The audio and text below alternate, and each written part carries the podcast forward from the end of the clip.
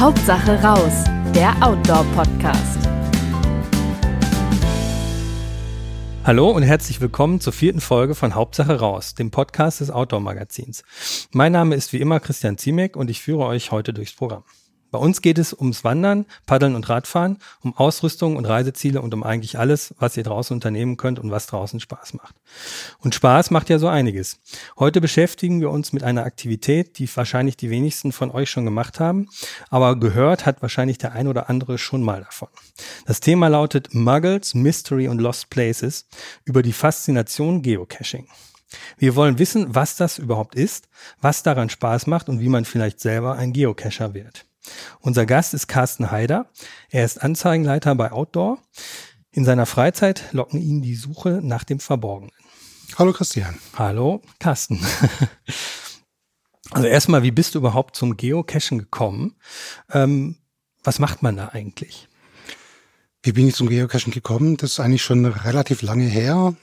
Das war irgendwann Mitte der 2000er Jahre als eine Kollegin mir davon erzählt hat, ähm, dass irgendwelche Bekannten für ihr mit einem GPS-Gerät durch den Wald rennen und mit Koordinaten irgendwelche Dosen suchen. Mhm. Dann dachte ich, GPS-Gerät, Männer durch den Wald rennen, was für ein Schwachsinn. Das klingt super, das, ja. Ja, klingt auf jeden Fall super, aber ähm, dachte ich, nein, ist, ist nichts für mich. Ähm, und wie der Zufall so wollte, habe ich dann eines ähm, Samstagmorgens in die Tageszeitung geschaut. Mhm. War ein kleiner ähm, Artikel drin, ähm, dass ich das Thema Geocaching ähm, im Nachbarort am, am, Marktplatz vorgestellt wird, dass sich Interessierte dort einfach einfinden sollen mhm. zu einer gewissen Uhrzeit, ähm, dass entsprechend Geräte vorhanden seien und dass man einfach eine Einführung bekommt. Mhm.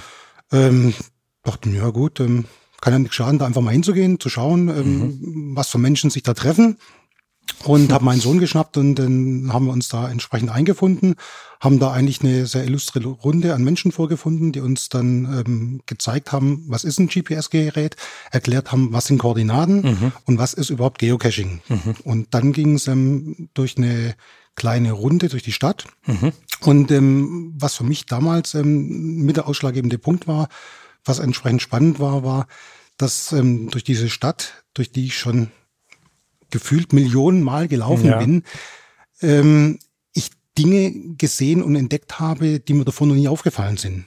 Mhm. Irgendwelche Ornamente an Gebäuden, ähm, irgendwelche Steinmetzarbeiten. Mhm. Und gerade auf diese Arbeiten wurden letzten Endes ähm, in diesem Multicache, den wir damals gemacht haben, mhm. hingewiesen. Da ging es dann einfach drum, ähm, dass an einem Gebäude ähm, ein, ein Steinmetz eine Arbeit hinterlassen hatte, mhm. ähm, wo zum Beispiel Trauben abgebildet waren. Das, das heißt, war dann einfach die Frage, mhm. wie viele Trauben sind es? Mhm. Und aufgrund der Dinge, die du da gesehen hast, die musstest du dann addieren um dann wiederum eine Koordinate zu errechnen, um an die nächste Station zu kommen. Also das steht dann nicht in dem GPS-Gerät drin, sondern man kriegt dann einen Zettel mit, in dem diese ähm, Aufgaben zu lösen sind, oder? Eigentlich in diesem GPS-Gerät mit drin, Aha. weil letzten Endes ähm, meldest du dich auf einer Plattform an. Mhm. In meinem Fall ist es jetzt geocaching.com mhm. und ähm, lädst dann eine GPX-Datei auf dein Gerät. Mhm ähm, das kannst du auf das GPS-Gerät laden, mhm. aber auch natürlich auf eine entsprechende App auf deinem Smartphone. Mhm. Jetzt egal, ähm, welches Betriebssystem da läuft. Ähm, mhm. Die App gibt's ähm, für alle Betriebssysteme. Und ähm, da hast du die entsprechende Beschreibung von diesem Cache. Mhm. Was ist es? Um was dreht sich's da? Mhm. Und auch je nachdem die entsprechende Aufgabenstellung bei einem Multicache. Mhm. Sprich, wenn du dort dann unterwegs bist, ähm, heißt dann, geh von hier nach da, zähle das, suche das, finde mhm. hier einen Hinweis, um so dann letzten Endes weiterzukommen, um ein sogenanntes Final zu finden, mhm. in dem da letzten Endes ähm, ein sogenanntes Logbuch drin ist. Ein, das kann ein, ein richtiges Buch sein in, in Form von einem Notizbuch. Mhm. Das kann aber auch nur irgendein zusammengefalteter Zettel sein, ähm, in den du dich dann einträgst mit Name und Datum. Mhm. Letzten Endes dein Beweis, dass du mhm. vor Ort warst und dann darfst du diesen Cache dann auch online locken. Das heißt aber, man braucht auch grundlegende ähm, Navigations- beziehungsweise Orientierungsmöglichkeiten jenseits von GPS, weil Stichwort Akkulaufzeit angenommen, man macht jetzt, man geht mal aus der Stadt raus und geht irgendwie in, in den Wald oder in, ins Gelände und ähm, stellt dann irgendwie nach, äh, sagen wir mal, weniger erfolgreicher Suche nach sieben Stunden fest, dass der Akku so langsam zur Neige geht und man irgendwo in der Pampa ist und den letzten das Final nicht findet. Wie kommt man dann da raus? Gibt es da eine Escape Strategy? Also ich glaube, Akkus mitnehmen oder? Beschreibst jetzt wirklich den extremen Extremfall, den es eigentlich, glaube ich, ähm, relativ selten bis gar Okay. nicht gibt. Weil letzten Endes ähm, hast du selten Caches, die wirklich über sieben Stunden gehen. Ah, okay. Kann natürlich schon sein, dass wenn du ähm, auf, auf größeren Touren unterwegs bist, dass du dann schon mal an diese Grenze rankommst. Aber ähm, es gibt genügend Caches, ähm, wo dir wahrscheinlich eine Akkulaufzeit von drei Minuten noch reichen würde.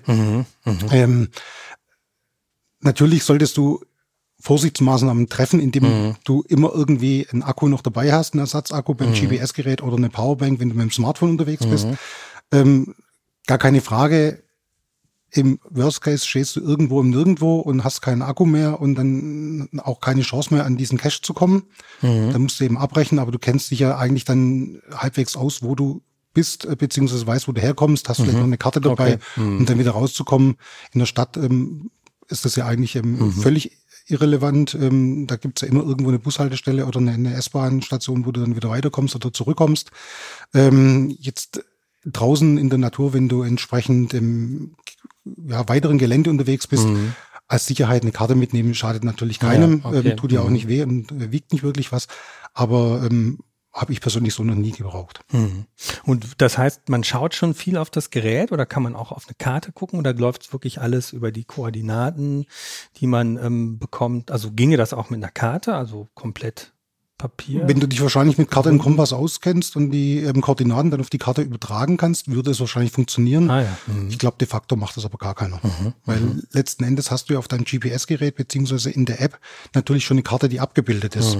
Und ähm, du siehst ja da entsprechend, natürlich bewege ich mich auf das gesuchte Objekt zu, auf, den, auf die Station oder auf das Final zu oder bewege ich mich weg. Ähm, natürlich ähm, wird oftmals ähm, der kürzeste Weg, also sprich die Luftlinie ähm, angezeigt auf deinem GPS, ähm, beziehungsweise auf deinem, deinem Display.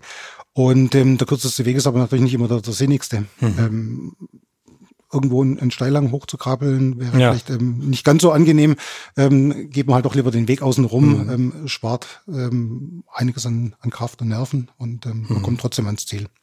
Und ähm, was für was für Varianten gibt's da, wenn man jetzt mit den direkten Koordinaten arbeitet oder ähm, Webcam, Mystery Cache? Kannst du das Also im, im Generellen gibt es ähm, neun verschiedene Arten von Caches. Mhm. Ähm, der Tradi, bei dem du generell einfach schon die Koordinate hast, wo du genau weißt. Der traditionelle Tradi. Ah, das ist nur okay. jetzt die Abkürzung Tradi.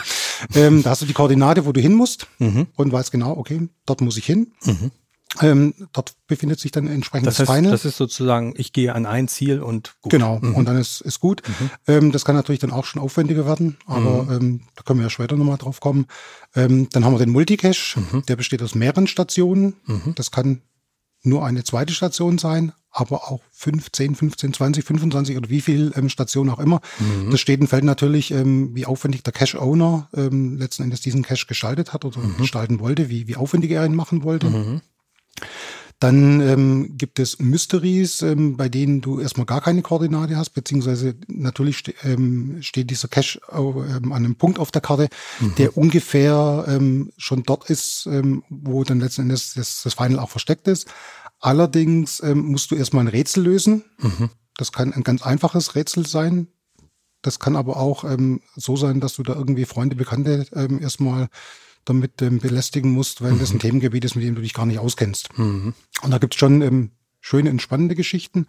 Ähm, Gerade halt auch, ähm, was für mich da der spannende Aspekt ist, weil du dann einfach ähm, dich in Themengebiete einlesen musst, mit denen du eigentlich nichts zu tun hast. Inwiefern? Also was für Themengebiete sind das?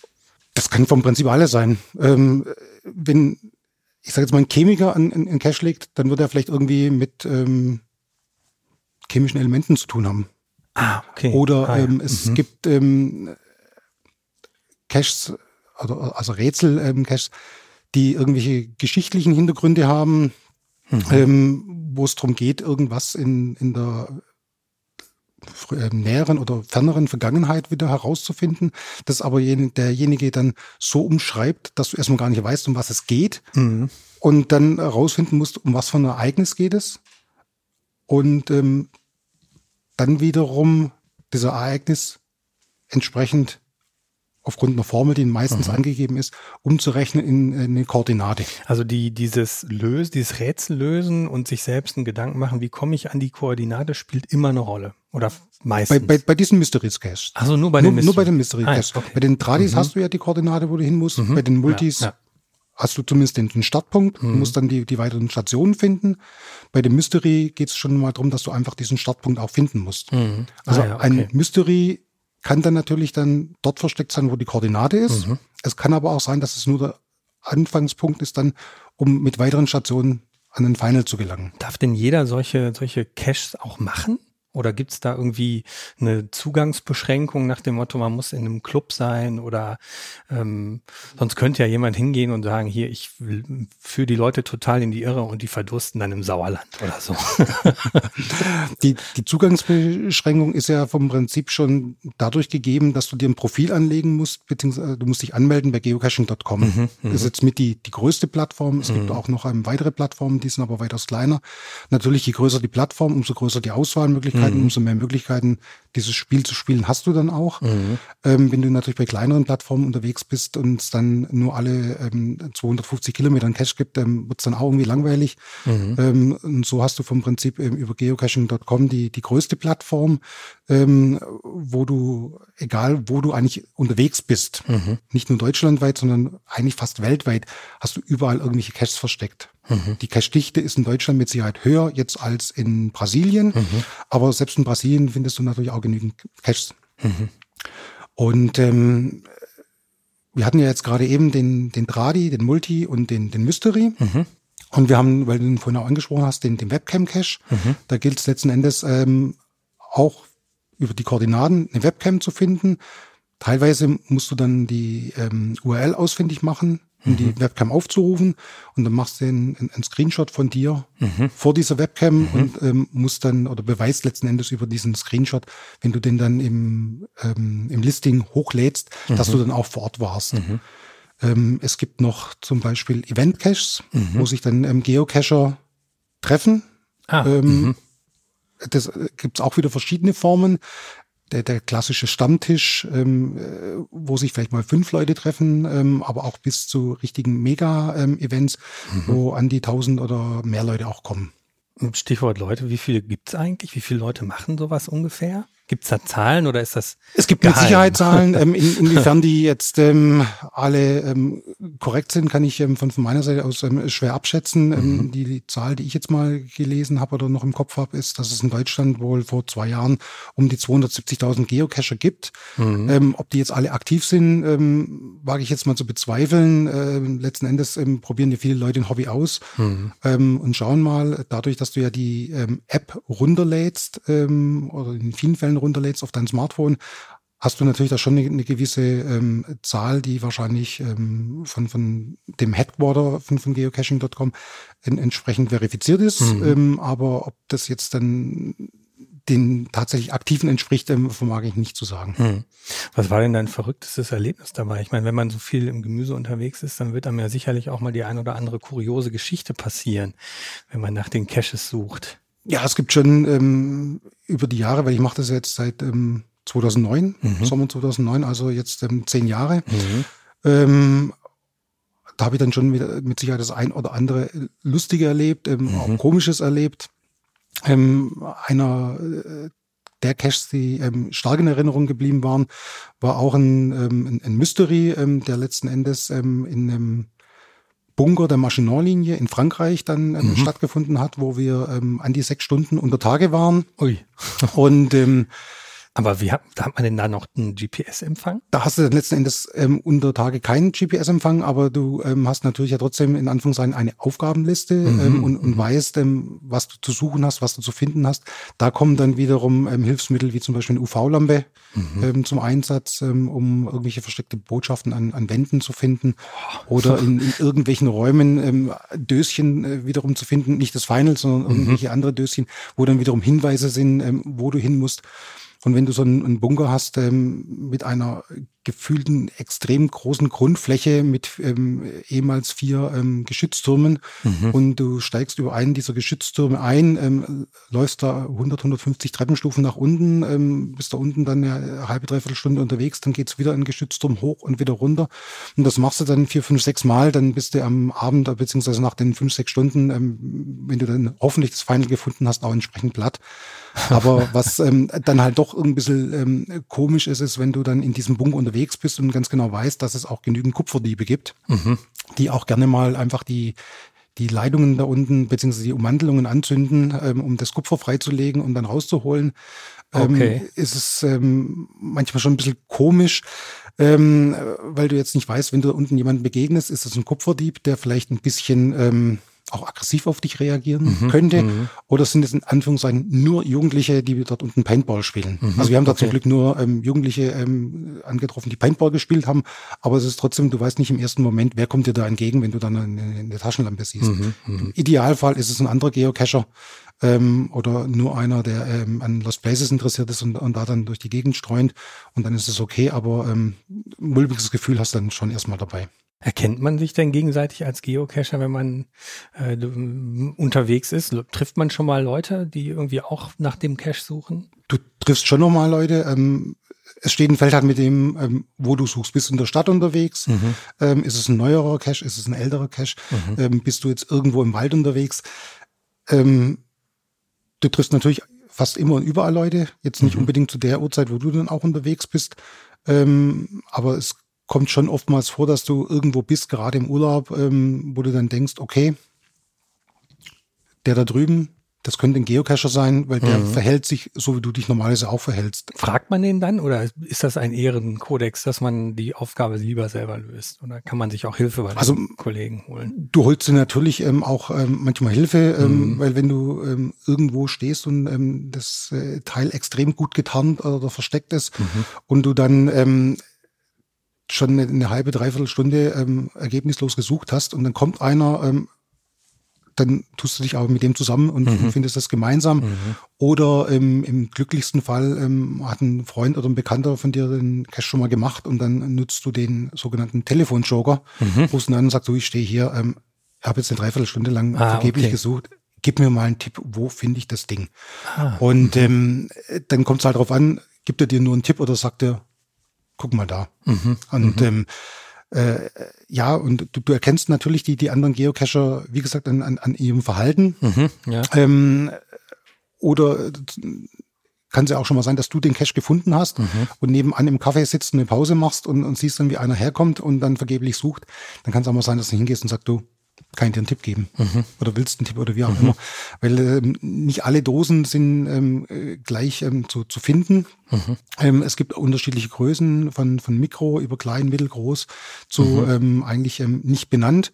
Äh, nicht benannt kann dann alles sein, dass irgendjemand, keine Ahnung, zum Beispiel einen Magneten oder so eine Magnetfolie irgendwo an ein Schild hingeklebt hat. Mhm. Du erkennst es eigentlich erstmal gar nicht. Also es hat nicht eine, eine, eine einheitliche Form. Also ich habe mal irgendwie gesehen, das ist eine Tupperbox meistens. es, es kann eine Tupperbox liegt, sein, es kann aber auch ähm, ein, ein sogenannter Paddling sein. Mhm. Paddling ist vom Prinzip der, ähm, das Grundgerüst, aus dem mal später eine PET-Flasche entsteht mhm. ähm, und, mhm. und rausgeblasen wird. Ähm, das ist ein kleines Röhrchen, ähnlich wie ein Reagenzglas ähm, und hat mhm. eben schon dieses ähm, Einheitsgewinde von der Sprudelflasche mhm. oben drauf. Und ähm, da liegt dann einfach oder steckt ein, oftmals ein, ein Stift schon drin und natürlich das Logbuch und gefalteter Zettel. Mhm. Und die, die, die Caches, die man findet, die klingen, sind ja sicherlich unterschiedlich schwer zu finden. Gibt es da eine, eine Skala? Beim Mountainbiken zum Beispiel gibt es eine Schwierigkeitsskala für die Trails. Gibt es das beim Geocaching auch? Das gibt es im Prinzip auch. Du hast ähm, ähm, eine Koordinatengeschichte äh, mit X- und Y-Achse. Mhm. Und das ist eine Schwierigkeit von eins bis fünf mhm. Und ähm, es geht in 0,5 Schritten nach oben. Mhm. Gleiches ähm, hast du ähm, mit, der, mit dem Terrain, also mit dem Gelände, mit der Geländewertung, geht geht auch von 1 bis 5, auch in 0,5 Schritten. Mhm. Von daher hast du eine 81er-Skala mit ähm, bestehend aus Gelände und Schwierigkeit und mhm. kannst vom Prinzip immer ähm, für dich auch was raussuchen, was dir gefällt, von der Schwierigkeit her. Natürlich ist es ähm, subjektiv, weil der Cache-Owner das immer entsprechend einordnet und Mhm. sagt, ähm, die Schwierigkeit ist so und so schwer oder das Gelände ist so und so. Wobei beim Gelände gibt es vom Prinzip zwei Geschichten, die gegeben sind. Die Schwierigkeit eins ist auf jeden Fall rollstuhltauglich und die Ah, okay. Schwierigkeit fünf bedeutet, dass du auf jeden Fall ein technisches Hilfsmittel brauchst. Sei es eine Kletterausrüstung, sei es eine Tauchausrüstung, sei es ein Boot, Schlauchboot, wie auch immer, oder irgendwas. Also da brauchst du auf jeden Fall eine, eine technische Hilfe. Ähm, Also es klingt, klingt ja alles so ein bisschen nach Schnitzeljagd für Erwachsene. Gibt es das auch für Kinder? Also die haben ja eigentlich Pokémon Go. Das ist ja so ähnlich. ja, letzten Endes glaube ich, ähm, ist mit vielleicht Pokémon Go auch ähm, aus dem Geocaching entstanden, weil ja, einfach in, in wahrscheinlich, dem ja. Moment hier ein, ein Konzern entdeckt hat, ähm, dass man doch ähm, mit, mit Koordinaten beziehungsweise mit irgendwelchen virtuellen Dingen auf der Straße ähm, die Leute auch rausloggen kann. Und ähm, so wie es natürlich ähm, Caches ja in Anführungszeichen für Erwachsene gibt, gibt es natürlich auch welche für Kinder. Ah, ja. Ähm, es steht und fällt natürlich immer, wie gesagt, mit, mit dem Cache-Owner, der den Cache legt. Ähm, macht er den oder gestaltet er den kinderfreundlich, gestaltet er ihn ex extrem schwer nur für Erwachsene. Ähm, aber dadurch, dass natürlich auch genügend Geocacher Kinder haben, ähm, gibt es natürlich auch en entsprechend viele Kindercaches.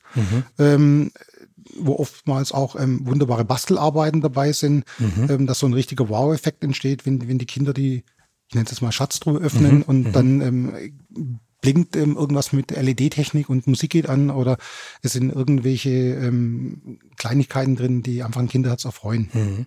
Und wenn man jetzt ähm, nach dem Cache sucht, es gibt ja so diese die Aussage, dass GPS-Daten immer eine gewisse Abweichung haben. Ist das ist das so oder also zehn Meter habe ich mal gehört, dass das auch beabsichtigt ist aufgrund von militärstrategischen Gründen, dass das GPS niemals 100% akkurat ist und gibt das dann Schwierigkeiten beim Auffinden auch schon mal oder? Ja, auf jeden Fall. Also ähm, letzten Endes war es ja, ähm, wenn ich mich recht erinnere, 2000 oder 2001, als ähm, glaub Bill Clinton ähm, die Ungenauigkeit von den Satelliten hat abschalten lassen, beziehungsweise so weit abschalten lassen, äh, dass es eine Genauigkeit auf fünf Meter gibt. Mhm. Ah, ja. Wobei natürlich fünf Meter ein, ein theoretischer Wert ist, weil wenn du jetzt ähm, zwischen Häusern stehst ähm, und das GPS-Signal dann ein bisschen Ping-Pong zwischen den ähm, Gebäuden spielt, ähm, hast du natürlich Abweichungen. Oder am Hang Wenn du ja am Hang auch, bist, genau, in, in tiefen Schluchten. Ähm, von daher kann sich dein, dein Suchradius ähm, schon en, entsprechend ähm, vergrößern. Allein schon durch die ähm, Geschichte, was mit was für einem Gerät ist der ähm, Owner vor Ort gewesen und hat es sozusagen eingemessen. Und dann hast, kommst du mit einem anderen, Anderen Gerät, mhm. ähm, Ja. was schon mal ein ein bisschen eine, eine andere ähm, Kalibrierung hatte. Die muss ja äh, nur minimalst ähm, Mhm. verändert sein. Dann ähm, hast du Bewölkung ähm, oder bist dann auch noch zusätzlich in der Schlucht. Dann Mhm. kann sich dein Suchradius schon mal auf ähm, 25, 30 oder auch mehr Meter ähm, erweitern. Aber das ist dann eher der Extremfall. Mhm. Wenn du in, in der Stadt bist, ähm, denke ich mal, so in so einem Radius von, von, von ja, sieben bis zehn Metern, dann findest du normalerweise die Geschichten schon. Keine Frage, hin und wieder rennst du mal von rechts nach links und links nach rechts und denkst du mal, was soll das? Ich Ja. finde es nicht. Mhm, Aber du weißt ja auch, ähm, oder das kommt natürlich dann auch mit Erfahrung ein bisschen, ähm, du guckst auf die Größe, Mhm. du weißt ähm, aufgrund der Gegebenheiten, wo kann ich ungefähr was verstecken und wo kann jemand was verstecken. Natürlich ähm, gibt es immer mal wieder jemand, der ein neues Versteck ähm, äh, kreiert, das du noch nicht. Vergraben kennst. zum Beispiel. Vergraben ist verboten. Ah, okay. Ähm, das, ist, ist, ist nicht erlaubt. Ähm, aber es wird äh, schon viel mit ähm, auch mit, mit Magneten gearbeitet, Mhm. ähm, mit ähm, natürlichen Hohlräumen, wo man was reinschiebt. Mhm. Du äh, entwickelst da schon so, so ein bisschen einen, einen- einen Jagdinstinkt und weißt dann, wo du was finden kannst, ähm, wo wie es äh, versteckt sein könnte oder auch nicht. Mhm. Ähm, und ähm, wie gesagt, wenn es gar nicht mehr geht, guckst du, ob ähm, wer von deinen Freunden, Bekannten schon mal was dort gefunden hat und nutzt deinen Telefonjoker, damit du nicht um, umsonst da bist. Aber ähm, es ist schon ganz normal, dass du ähm, en, entsprechend ähm, auch mal ins Leere läufst. Letzte Frage, angenommen, ich bin Einsteiger und möchte damit anfangen, was brauche ich denn dafür? Also eigentlich ein GPS-Gerät erstmal? Ein GP, entweder ein GPS-Gerät oder ähm, ja, was stimmt, die meisten Smartphone. haben, ein Smartphone. Ja. Mhm. Also ähm, sprich, ähm, es gilt da dann entsprechend ähm, im entsprechenden Store die Mhm. ähm, App downzuladen von, von geocaching.com. Und ähm, du musst dich natürlich bei denen dann äh, entsprechend registrieren, Mhm. damit du ähm, auf deren Datenbank zurückgreifen kannst. Das kannst Kostenfrei als, oder kostet das was? als, als Basismitglied ist es kostenfrei. Mhm. Und ähm, du kannst natürlich auch Premium-Mitglied werden. Das kostet, glaube ich, 30 Euro im Jahr. Mhm. Ähm, gibt's das steht im Feld, wie gesagt, auch wieder dann mit dem ähm, Owner. Mhm. Macht er jetzt ein, ein, ähm, alle, ein Cache, der für alle offen ist ah, oder okay. nur für, für Premium-Mitglieder. Mhm. Wenn da ähm, sehr aufwendige Bastelarbeiten dahinter sind, macht ähm, ein Owner oftmals, dass er da ein Premium-Cache draus macht, mhm. weil er nicht will, dass da jeder hinkommt, mhm. weil der natürlich auch ähm, hin zum Kunst ähm, die Koordinaten bekommt mhm. oder an die, an die Koordinaten kommt und dann ähm, oftmals ähm, er das Problem hat, dass er mit Zerstörungen ähm, und äh, rechnen muss, ähm, mit Vandalismus und das ist beim Premium Cache dann eher nicht, weil halt mhm. nicht jeder an die Koordinaten erstmal rankommt. Ähm, ich bin eigentlich von Anfang an Premium-Mitglied und finde, für mich hat sich das auf jeden Fall gelohnt, weil du mhm. einfach ähm, da Dinge siehst, die du sonst ähm, vielleicht ähm, nie entdeckt hättest. Mhm. Okay. Ja, also so viel zum Thema Geocaching für heute. Ich hoffe, ihr, liebe Zuhörer und auch Leser, könnt die Spezies Outdoor-Abenteurer, den Geocacher jetzt schon auf viele hundert Meter ähm, erkennen und ihnen vielleicht hilfreiche oder auch irreführende Hinweise zurufen. Das kann es ja eigentlich nur noch spannender machen. Danke, Carsten, für deine Infos zu diesem etwas ähm, abwegigen oder mysteriösen ähm, Outdoor-Sport. Und wenn euch auch unser vierter Podcast gefallen hat und ihr nicht schon längst Abonnenten seid, Solltet ihr das schleunig nachholen, abonniert uns einfach, damit ihr keine der nächsten Folgen verpasst. Ebenfalls nicht verpassen solltet ihr die aktuelle Ausgabe des Outdoor-Magazins am Kiosk und überall, wo es Zeitschriften gibt. Oder digital unter www.outdoormagazin.com. Bleibt uns treu und bis dann, Hauptsache raus.